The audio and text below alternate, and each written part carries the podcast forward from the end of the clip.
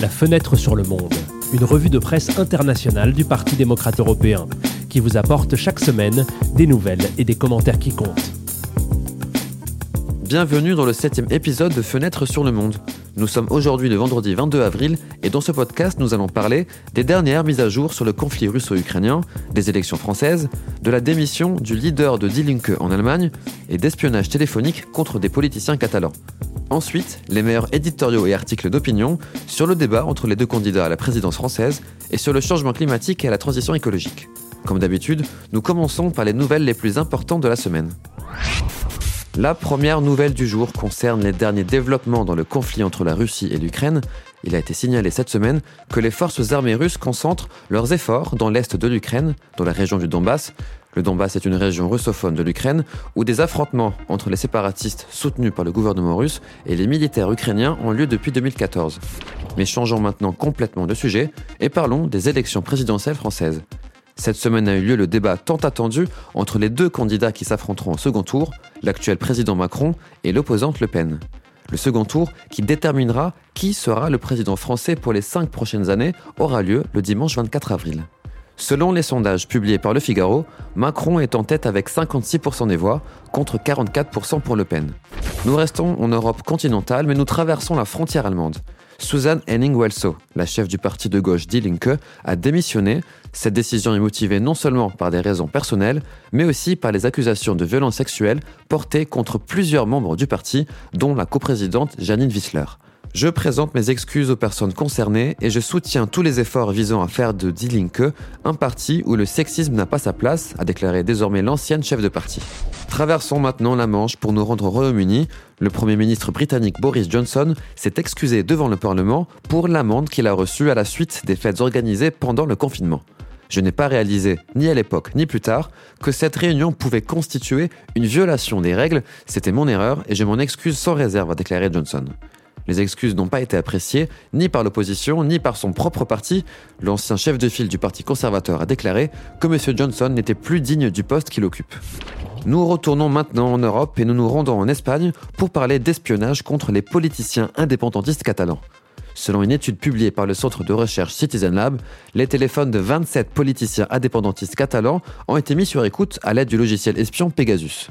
Parmi les victimes les plus notoires de l'espionnage figurent l'actuel président catalan Père Aragonès ainsi que les anciens présidents régionaux Kim Torra, Carles Puigdemont et Artur Mas. Nous abordons maintenant les premiers éditoriaux de la journée. Nous continuons à suivre les élections présidentielles françaises et nous lisons certaines des réactions de cette semaine. Le premier éditorial de la journée est venu du journal espagnol El Diario. Le chroniqueur Marco Schwartz a suivi de près le débat et en a analysé la forme et le contenu. Selon Schwartz, Macron n'a pas fait d'erreur majeure dans ses discours, mais a également été beaucoup plus efficace sur le plan dialectique. Il note cependant qu'il reste la question de l'impact que son style arrogant peut avoir sur le public. Les critiques à l'encontre du président français fusent de toutes parts. En revanche, Marine Le Pen a conservé une attitude modérée pour se présenter comme une femme d'État prête à devenir présidente. Mais c'est lorsqu'il s'agit du contenu, selon le journaliste espagnol, que le masque de Le Pen tombe. Si elle condamne l'invasion ukrainienne, elle ne veut pas couper les importations de gaz russe et a soutenu l'annexion de la Crimée il y a 7 ans. Si elle dit vouloir rester dans l'Union européenne, elle affirme également que Bruxelles devrait respecter les choix des sociétés des pays. Mais pour Schwartz, cela signifie ne pas agir contre les gouvernements qui adoptent des politiques homophobes et racistes. Macron, conclut l'éditorial, a gagné le débat et gagnera l'élection. Mais la question est de combien? De l'Espagne, nous passons à la France et au journal Le Figaro. Même pour le journaliste Vincent Deviller, le vainqueur du débat était Macron. Emmanuel Macron a montré une nette supériorité dans la maîtrise des questions économiques, note le chroniqueur. Marine Le Pen, en revanche, n'a jamais réussi à imposer une domination claire, à renverser l'impression collective de légitimité d'Emmanuel Macron. Toutefois, selon M. De ce qui ressort le plus du débat, c'est l'absence d'une vision plus unifiée de l'avenir de la France les mesures catégoriques se sont empilées, sans jamais développer une vision qui ordonnerait ce gros tas de propositions, explique le journaliste, selon qui cela risque de lui aliéner une grande partie de ses concitoyens.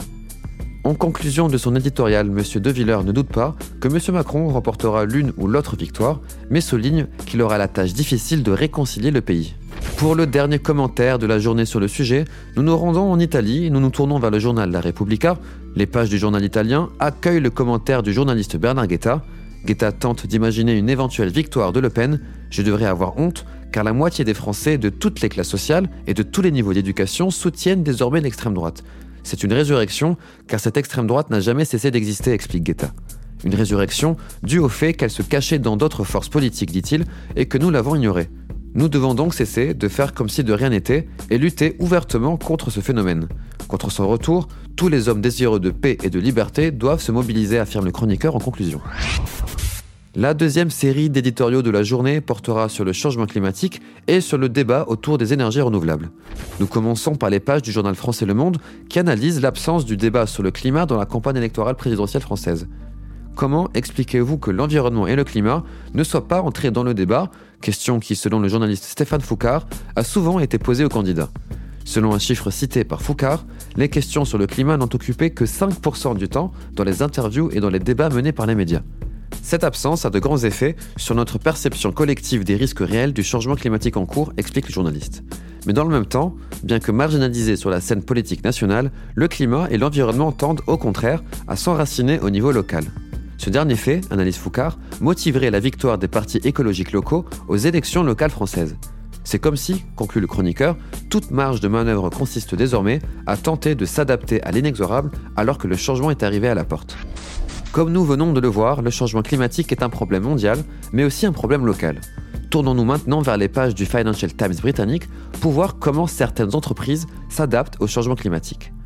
L'utilisation du charbon pour produire de l'énergie a été qualifiée de dépendance mortelle par le secrétaire général des Nations Unies, c'est en tout cas ce que note la journaliste Hélène Thomas. Elle rappelle que la société anglo-suisse Glencore a déclaré que 40% de ses bénéfices proviendraient de l'extraction et de la vente de charbon, pour Thomas, c'est la preuve que beaucoup d'entreprises ne se rendent pas compte de la rapidité du changement d'opinion sur cette question. Les entreprises individuelles et leurs investisseurs doivent également agir, conclut-elle, car s'ils veulent que les entreprises auxquelles ils s'intéressent restent en activité, ils devraient aussi faire pression chaque année pour que les combustibles fossiles disparaissent rapidement. Revenons maintenant en Europe et déplaçons-nous vers un autre pays francophone, plus précisément la Belgique. L'hydrogène fossile est-il sur son lit de mort? C'est le titre d'un éditorial du journal belge EU Observer.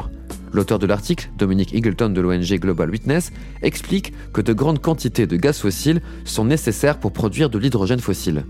L'hydrogène fossile est donc une fausse énergie verte car il aide les compagnies gazières à rester en activité même si leur activité détruit le climat. On parle beaucoup du remplacement du gaz russe, poursuit l'activiste, qui prévient qu'il s'agit d'une solution temporaire, alors que le véritable objectif devrait être de passer aux sources renouvelables. L'éditorial se conclut par une feuille de route claire sur la manière dont l'Union européenne pourrait se détacher des combustibles fossiles russes tout en luttant contre le changement climatique. L'Union européenne pourrait éliminer les importations de gaz russe d'ici 2025, éliminer complètement le gaz d'ici 2035, et ce sans faire de nouveaux investissements dans l'hydrogène fossile. Nous sommes à la fin du septième volet de la rétrospective et de la revue de presse Fenêtre sur le Monde. Avant de conclure, nous aimerions vous rappeler que le second tour du scrutin présidentiel français aura lieu dimanche. Nous vous tiendrons informés du résultat des élections la semaine prochaine. L'éditorial de cette semaine a été rédigé par Daniel Ruzza avec Safon Abdesalem au micro. À bientôt.